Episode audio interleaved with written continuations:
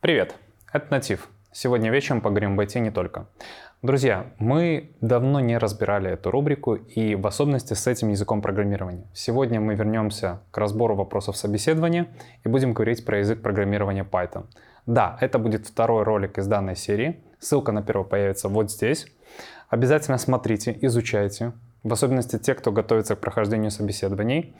Помогать мне во всем будет наш наставник и инженер с большим опытом Саша Чайка. Также ваша подписка, лайки и комментарии – все приветствуется.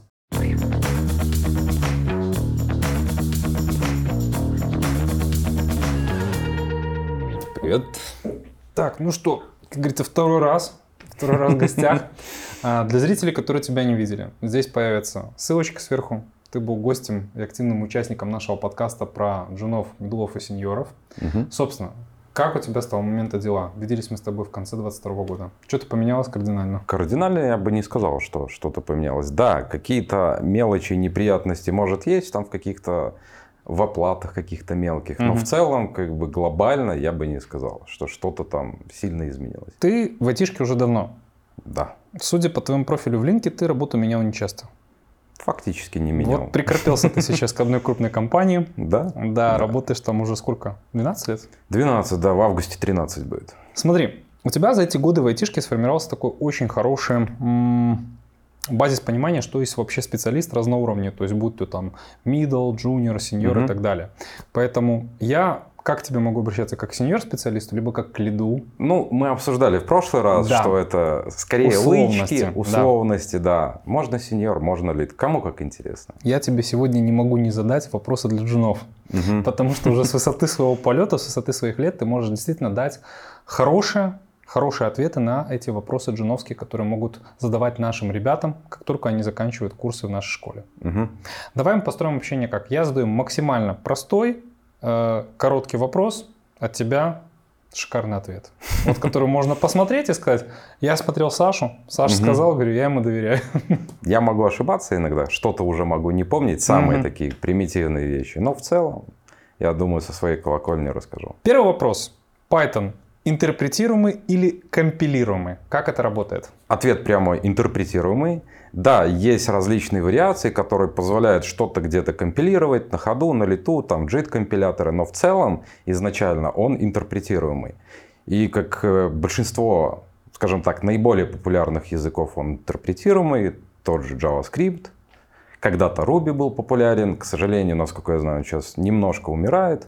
Но в целом PHP где-то еще в принципе используется. Тоже это все интерпретируем. То есть это говорит о том, что язык фактически на лету. Интерпретатор вычитывает, что вы ему написали, и тут же это исполняет. Если говорить про компилируемые языки, вам заранее надо провести очень много проверок, очень много оптимизаций именно вашего кода. Код собирается там ну, в разных интерпретациях, в байткод, в какие-то еще машинные команды, и потом уже исполняется. С одной стороны, компилируемые языки хорошо, в том плане, что это дает какую-то нативную скорость исполнения, но если говорить про Python, как и в прошлый раз, и как всегда я говорю, Python самый быстрый с точки зрения разработки язык, потому что он простой, понятный, интерпретатор сам многими вещами управляет, будь то память, будь то там еще что-то.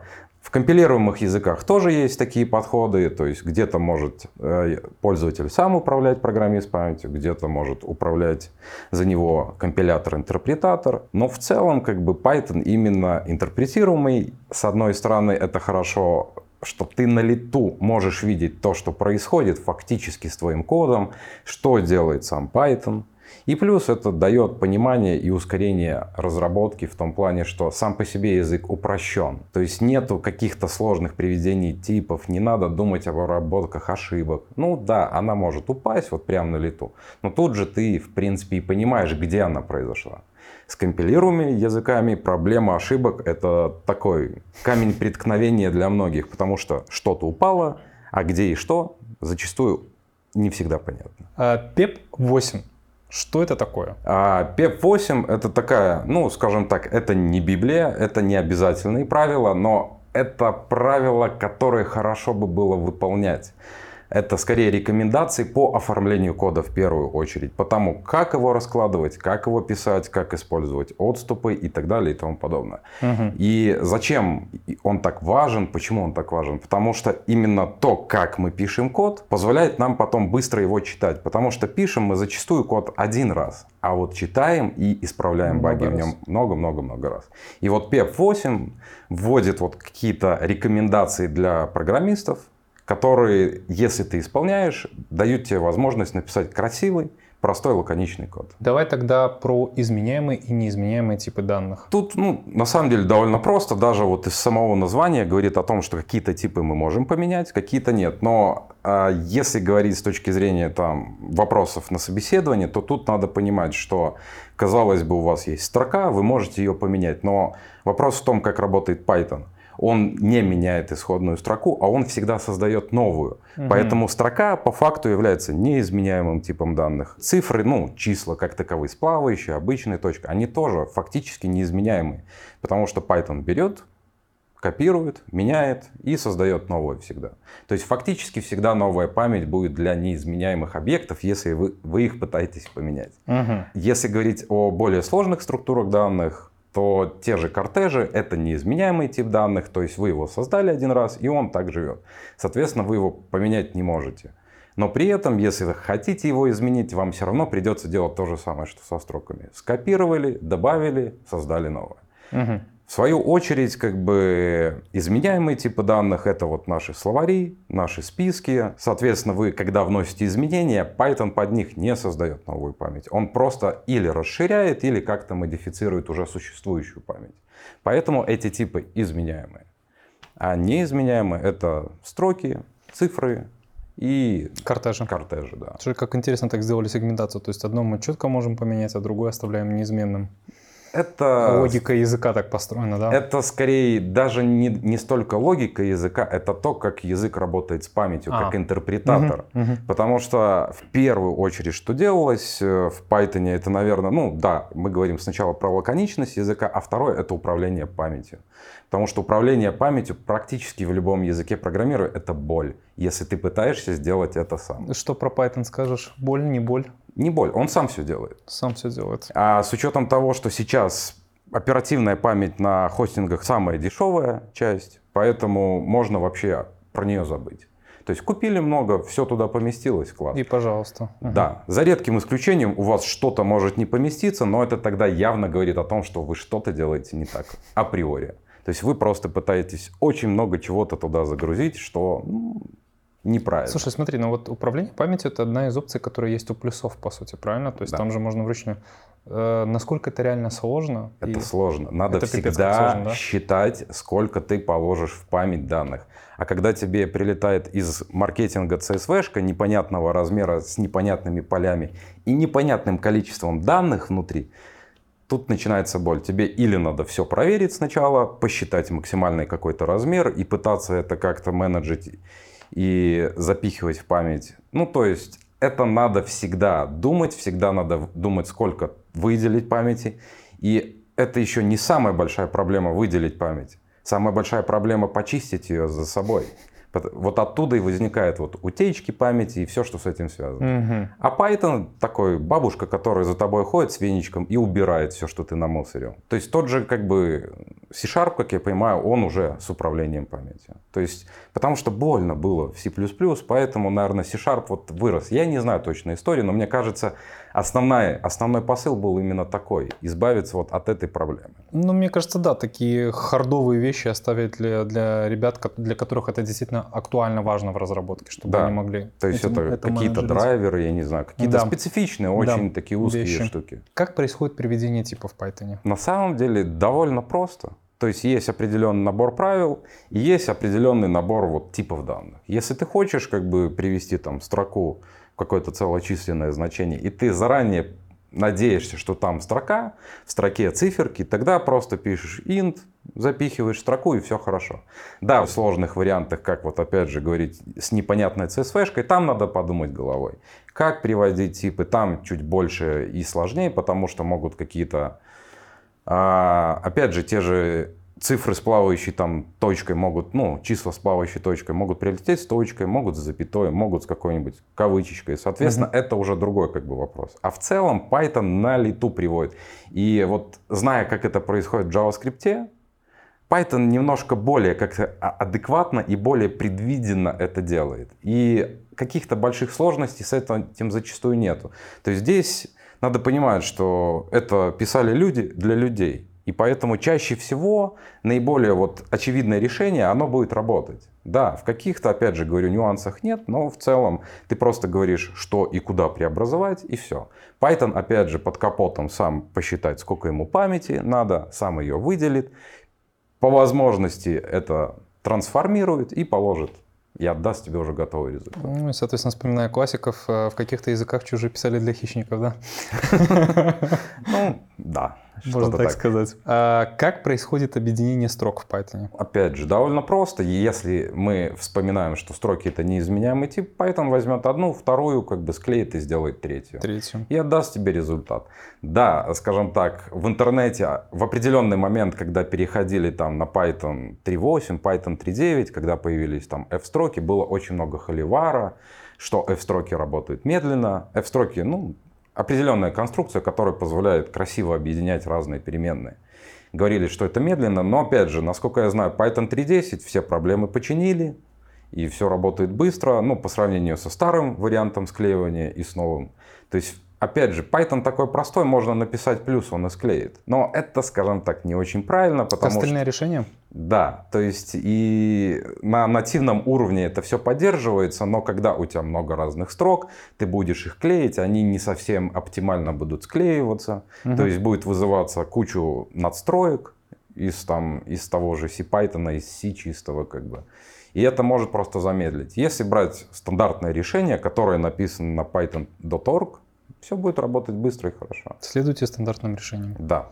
То есть Python в первую очередь, наверное, про стандартное решение, особенно если мы говорим про такие простые вещи, максимально простые. Не изобретайте велосипед. Продолжая простые вещи. Разница между кортежем и списком. По факту большой разницы нету, но кортеж, самое главное, что надо понимать, неизменяемый тип данных. И, скажем так, это один из способов защиты чаще всего от другого программиста, если ты хочешь создать какой-то список, отдать его наружу и чтобы его не могли поменять. В остальном особой разницы нету. Единственное, есть нюансы, что, например, у кортежа нельзя сделать срез. Ну, взять половинку, например, отрезать. Угу. То, что он неизменяемый. Поэтому ты не можешь. То есть берешь все, забирай все. Да, берешь все, забирай все. Опять же, ты забираешь все чаще всего потому, что тебе не надо все. То есть это набор там каких-то опций, набор каких-то там ну, вещей, которые тебе надо все. Если уже не надо, ты можешь перебрать, взять, сделать списочек, сделать срез там, и уже как бы жить дальше со своими переменными. Угу. Но чаще именно таплы, вот, ну, кортежи, это защита от другого программиста и немножко оптимизация по памяти и по скорости. Угу. Но если проект большой, у вас такой громадный монолит, и если банально там в определенных файлах поменять просто списки на кортеже, это на какие-то там миллисекунды ускорит работу. А на миллионах запросов миллисекунды складываются в секунды и уже дает какой-то То есть списки в итоге побеждают, они лучше? Кортежи побеждают по скорости, скорости. а списки все-таки более гибкая. Более гибкая структура. Да. Тогда разница между списком и словарем? Ну, она на самом деле довольно большая, потому что априори это разные структуры данных. Как бы, и если вам надо что-то быстро достать по ключу, все-таки как бы словарь будет быстрее. Потому что на низком уровне, это если говорить про C, это hashmap, который оптимизирован для поиска, отсортирован, там сложен более-менее красиво. То есть и это будет быстрее немножко работать. Но в целом надо понимать просто сферы применения. Список это просто список. А словари это скорее чаще используются для каких-то уже группировок по, собственно, ключам. То есть разное направление немножко для разных вещей. Как бы нельзя сказать, что одну структуру можно заменить другой. Теоретически да, но в реальной жизни я бы не сказал, что это вот прям работает всегда и хорошо и удобно. Поэтому, ну, просто надо понимать, что где использовать. Что такое лямбда? Лямбда — это так называемые безымянные функции. А еще можно по-другому это назвать, это inline функции, которые вот прям in place встроены вот здесь. То есть, когда вы понимаете, что вам надо сделать что-то маленькое и простое, то есть что-то сложить с чем-то, там сравнить с чем-то, то проще использовать лямбду. И лямбда это, скажем так, она отдельно не живет, она всегда живет с чем-то. Есть вот классические функции фильтр, map, reduce. Фильтр фильтрует, map что-то там, все элементы обновляет в списке, reduce находит какую-то агрегацию. И вот там вот лямбда лучше всего работает. То есть э, можно в эти функции что-то в эти функции закидывать что-то большое, другую функцию, которая будет обрабатывать. Но в реальной жизни вам просто надо чаще всего быстро фильтрануть, и лямбда, она вот в этом месте просто ровненько встает красиво. И это такой вот Pythonic way правильно писать вот э, именно фильтры, мапы, редюсы, вот это вот все. Вот Удобная слушаю, штука. хочется изучать Python, понимаешь, вот заманиваешь просто туда. Не, на самом деле реально есть чем сравнить. А, интересно. Но я скажу, если сравнивать с другими популярными языками, например, с той же Java, то про Java, вот лично мое мнение, слишком много бюрократии, слишком много стандартов, слишком много обязательств, которые ты должен как бы соблюдать. Python, он такой, все-таки модно-стильно-молодежный. То есть хайпово ты все-таки считаешь? Хайпово, легко, быстро. То есть вот сейчас, когда он дорастал уже до такого серьезного уровня, то есть э, были, наверное, приняты самые правильные решения. Не делать вот эти стандарты, не, не зажимать в рамки. То есть есть определенный вот PEP-8, грубо говоря. Есть там куча еще других PEP. Но в целом это чаще рекомендации, нежели какие-то обязательные правила. И за счет этого ты можешь чуть-чуть влево, чуть-чуть вправо как бы выйти. Хождение допускается. Да. И каждый пишет в своем стиле немножко. И, соответственно, это дает вот эту гибкость. Канонический вопрос. Угу. Что делает Python объектоориентированным языком? Изначально все в Python, все, что мы видим, это и есть объект. Угу. Цифра, число — это объект. Строка — это объект, объект, у которой есть куча методов. Все, в принципе, в Python это объект, это обвертка над другими объектами в том или иной форме. И, соответственно, ты можешь использовать, вроде писать в функциональном стиле, но все равно где-то под капотом это объект ориентированный подход. Но если дальше развивать мысль, как бы Python, он не такой, не академический объектно-ориентированный язык. В нем нету каких-то таких строгих ограничений, как там private protected методы. Они вроде есть, как бы, но Опять же, Python гибкий, Python без каких-то таких излишних условностей, и даже вроде как бы есть protect атрибуты, методы, но ты все равно можешь всегда до них достучаться. Да, тебе IDE-шка все желтым раскрасит, будет кричать, что не надо, не делай так, но когда сильно надо, я же говорю, можно. всегда можно чуть-чуть влево, чуть вправо. И ты можешь в объектно-ориентированном стиле писать все, но при этом, опять же, можно и функциональном. То есть прелесть Python, он совмещает разные подходы. Да, кто-то может сказать, что когда ты все везде умеешь, ты ни в чем до конца не хорош. Но как бы э, чаще всего наши проекты не бывают настолько узко специализированы, чтобы писать все в каком-то одном стиле. И поэтому Python, наверное, тоже это одна из причин, почему он взлетел. То есть каждый может выбрать для себя стиль, в котором писать. Хочешь, все в объектно ориентированном. Хочешь, можешь все функционально. Но чаще всего это такой микс.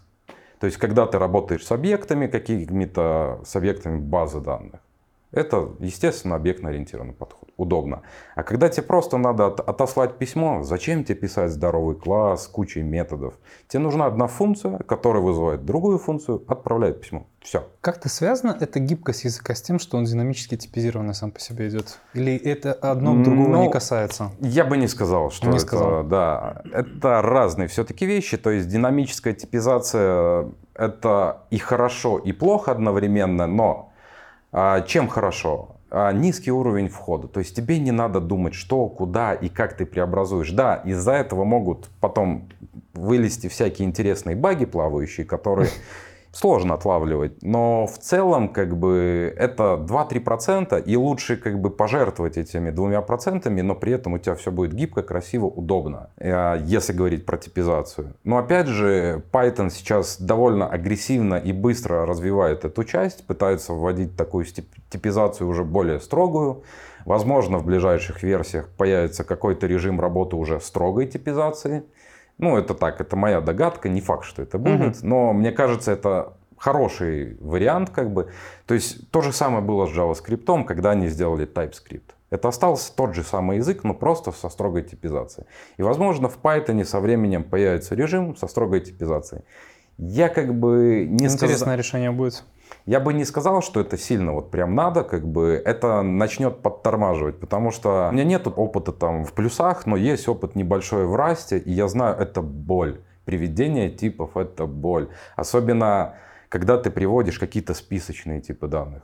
Тебе всегда надо размер какой-то учитывать, э, понимать, что внутри лежит. А здесь, ну, более-менее гибко. И опять же, Python ты в список любые типы можешь напихать, и это все будет работать. Вопрос, что это все на тебе как на программисте лежит. Ты должен уже об этом немножко думать. И с одной стороны это хорошо, может где-то это плохо, но судя опять же по популярности, по тому в каких сферах и как быстро Python развивается, это удобно. Это удобно особенно для входа именно в IT. В IT. Угу.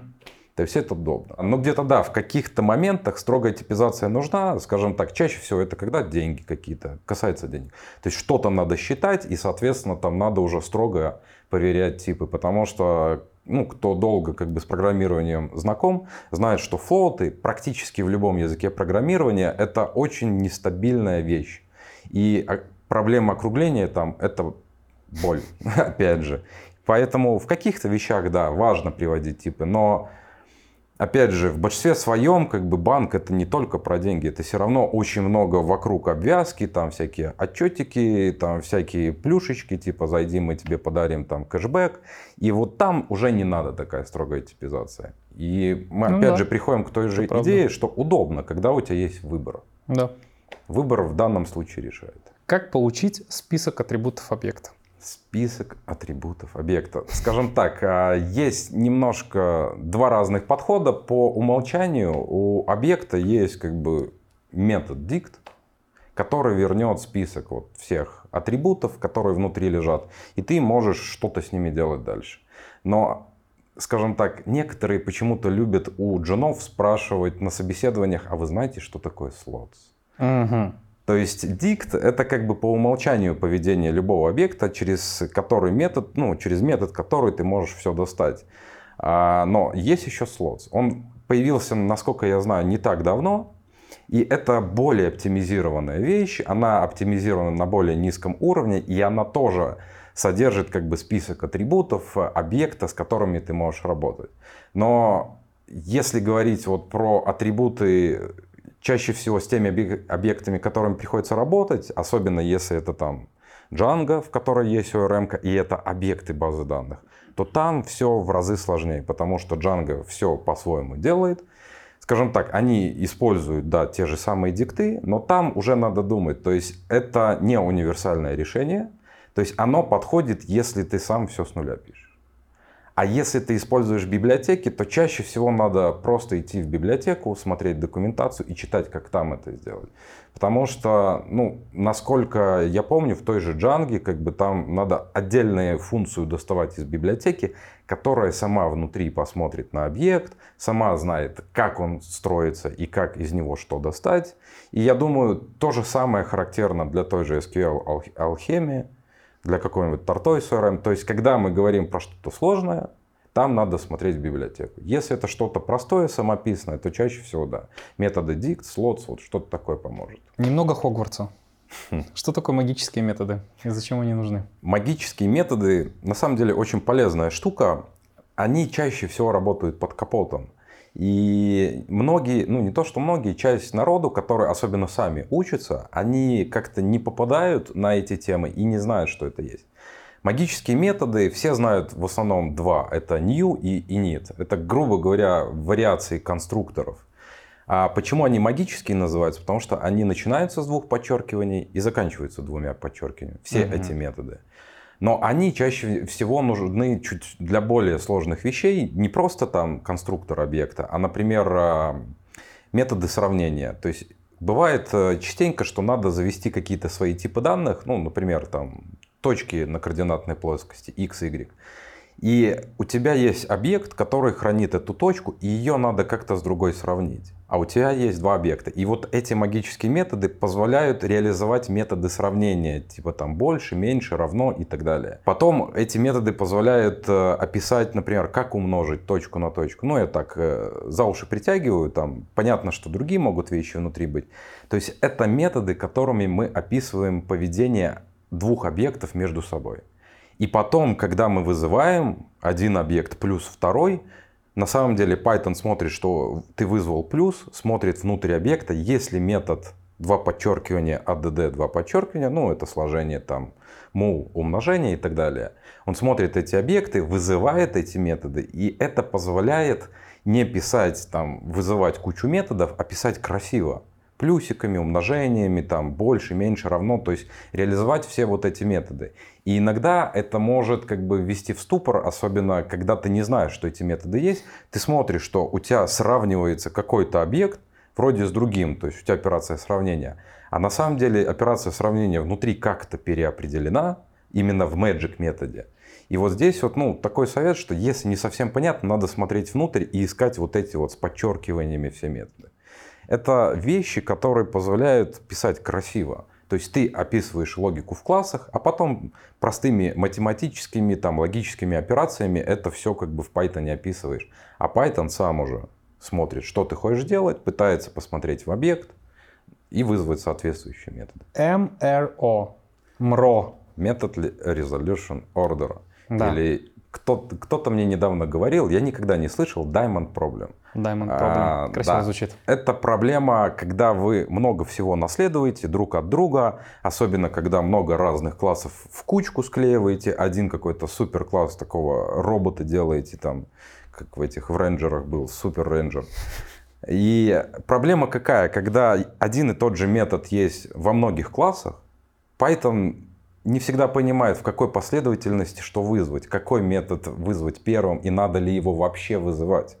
И вот МРО — это попытка э, разрулить вот эту ситуацию, чтобы было понятно, как Python будет вызывать. На самом деле здесь ответ простой, снизу вверх. Ну, если мы наследуемся сверху вниз, тогда он вызывает снизу вверх и слева направо. Но моя точка зрения такое, если у вас начались проблемы с МРО, то у вас слишком высокий уровень абстракции, слишком много наследований, и надо резать и упрощать. То есть проблема в вас.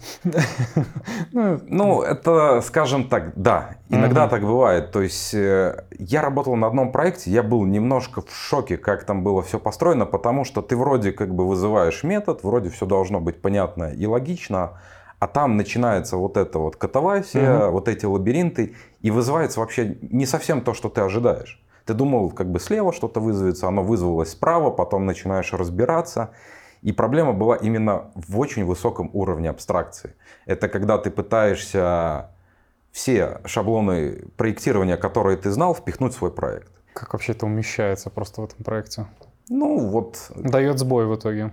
Дает сбой. То есть, э, опять же, здесь есть некоторое, ну, правило золотого сечения, там от 3 до 5 до 7 как бы, если у вас вот уровень наследования там больше 7, это уже как бы многовато. Вам просто даже банально по коду 7 файликов надо будет пройти, найти, где там, откуда ноги растут. Поэтому МРО в простом случае снизу вверх, слева направо, но если это правило вам, вы вроде его видите, но оно не работает, значит слишком сложно, надо распиливать. Тем более, что мы идем вот в ту сторону, что модно сейчас микросервисы, распиливать большие монолиты на микросервисы. И здесь тот же самый принцип. Распиливаем большие сложные классы на какие-то маленькие и желательно не сильно связанные между собой. Ты уже упомянул, что такое класс, что такое итератор и что такое генератор.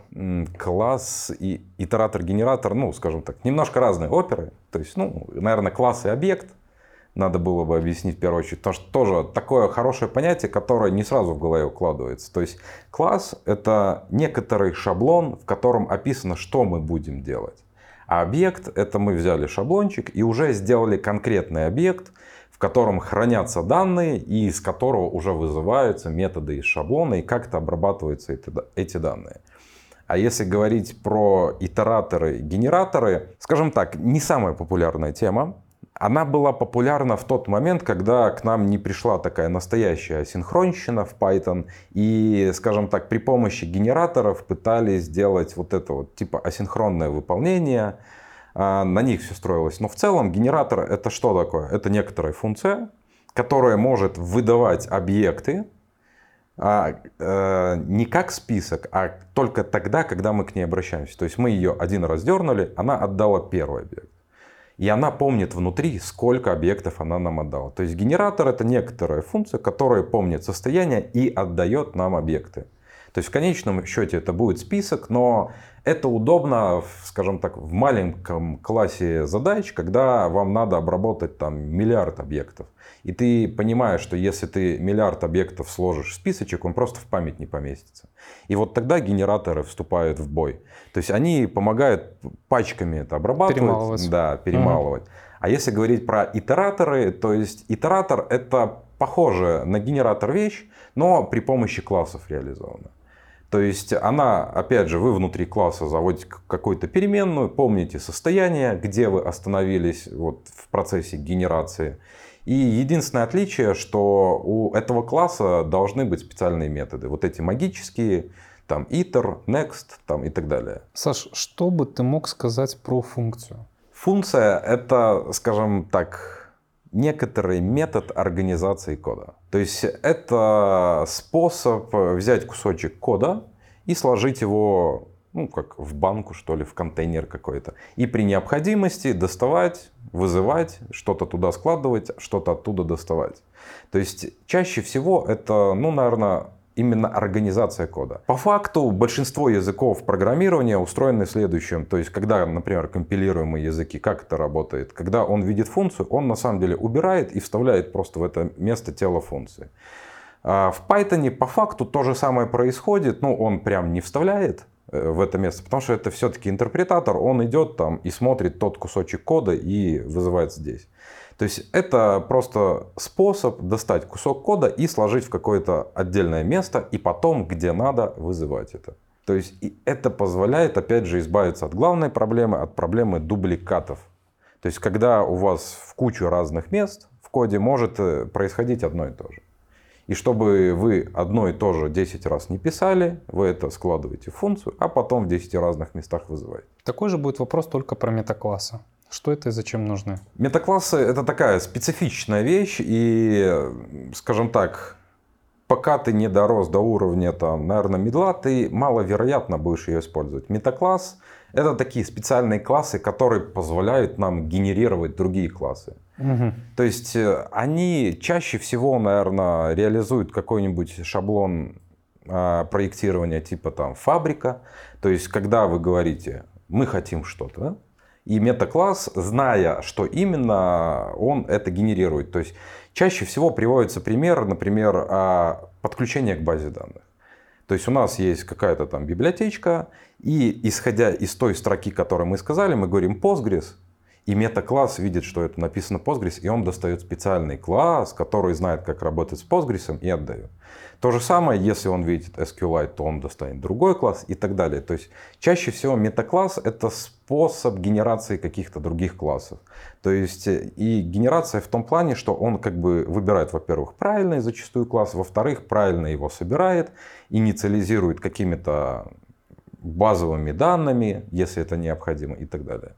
То есть это вот генератор для других классов. Ну и продолжаем. Декораторы. То же самое.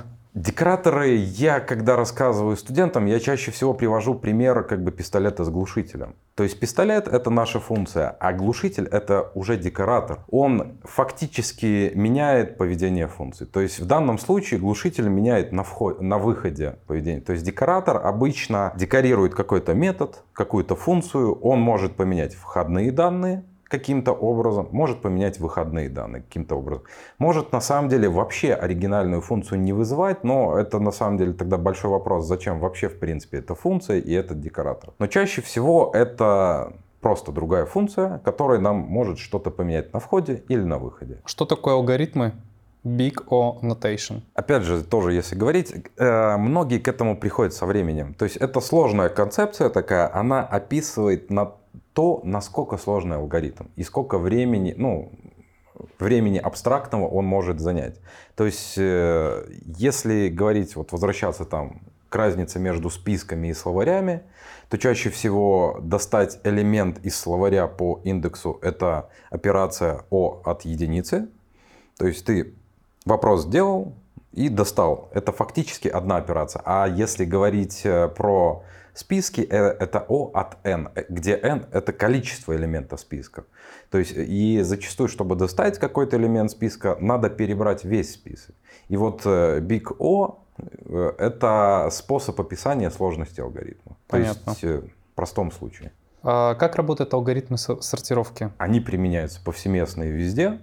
А, алгоритмов сортировки на данный момент, ну, я так на вскидку скажу, что я видел, наверное, штук 15 разных может быть больше. Неплохо. Обычно для примера студентам показывается самый простой вариант. Это классическая сортировка пузырьком там, или там сравнением каким-нибудь. А если говорить про такие более сложные варианты, наверное, сейчас самый популярный Quicksort. Он математически оправданно самый быстрый. Ну и что еще сказать? Ну, алгоритмы сортировки. Алгоритмы сортировки. Да. Саш, я не могу тебя не спросить. А, Принцип работы сборщика мусора. Принцип работы сборщика мусора. А у нас есть переменные, в которые мы что-то складываем, какие-то данные.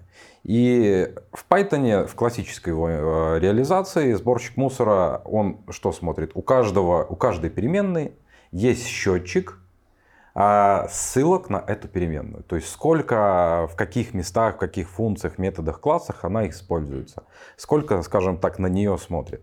И он работает довольно просто. Как только вот этот счетчик э, к нулю приходит, то есть он видит, что все, э, все ссылки из разных классов, методов, функций и так далее закончились, ну то есть метод, возможно, отработал, ему просто больше не надо, это переменная, борщик мусора видит ноль, и он, соответственно, спокойно удаляет эту данные из этой памяти и освобождает ее. Саша, у меня будет такой еще финальный вопросик к тебе. Вот представь, ты текущий, встретил себя, ну, такого еще, вот джуна, который просто mm-hmm. хочет войти в айтишку и работать по Python. Какой бы ты реально себе задал бы вопрос из области Python для того, чтобы вот его задать, получить от себя маленького ответ и точно сказать, все, я тебя беру на работу? Я чаще всего задаю вопрос по базам данных. Задай какой-нибудь вопрос, ответь Самый популярный вопрос, мой любимый вообще, Давай. который очень хорошо показывает понимание работы с базами данных, что такое индексы. Индексы, ну, Опять же, если очень абстрактно и просто, это мы хотим какое-то поле, по нему как-то быстрый поиск, там сортировку возможно, и мы говорим базе данных, мы хотим индекс. Она что делает? Она берет э, этот столбец, ну, если говорить про базу данных, и достает и делает маленькую табличку. Причем она хэширует результаты, ну, результаты столбца, то есть создает специальные уникальные ключи, и, соответственно, когда происходит поиск, э, база данных ищет сначала в индексе, ну, в большинстве случаев. Она ищет там, когда находит, она по ссылке уже достает основные данные из основной таблицы. Потому что в практике частенько наша основная таблица может весить гигабайты а иногда и терабайты на некоторых проектах. Искать в такой таблице, просто банально перелопатить все данные, это долго. А когда мы выносим определенный столбец в индекс, индекс обычно маленький, там, ну, килобайты некоторые. И это происходит быстрее. То есть это вот такой, наверное, любимый вопрос по базам данных. Если говорить про чистый Python, наверное, да, чаще всего я бы спрашивал, в чем разница между списками и словарями. То есть это хорошее понимание. А потом можно еще там чуть глубже спуститься, как бы как оно там на низком уровне возможно хранится. Но это такое уже глубинное понимание и знание, как бы это уже можно как бы списать на уровень медла. Тебе огромное спасибо. А, шпаргалка, мне кажется, получилась достаточно... Да, мне не кажется, я вижу, что она получилась точно информативная и крутая. Саша, обязательно еще позову. Угу не желаю тебе больших успехов, они у тебя уже есть. Просто ну. реализуйся, развивайся дальше, как развиваешься. Спасибо. Ребят, я надеюсь, вам понравился сегодняшний ролик. Обязательно его пересмотрите, можно даже дважды. Ссылка на наш курс Python разработчик будет находиться внизу. И мы еще увидимся. Пока.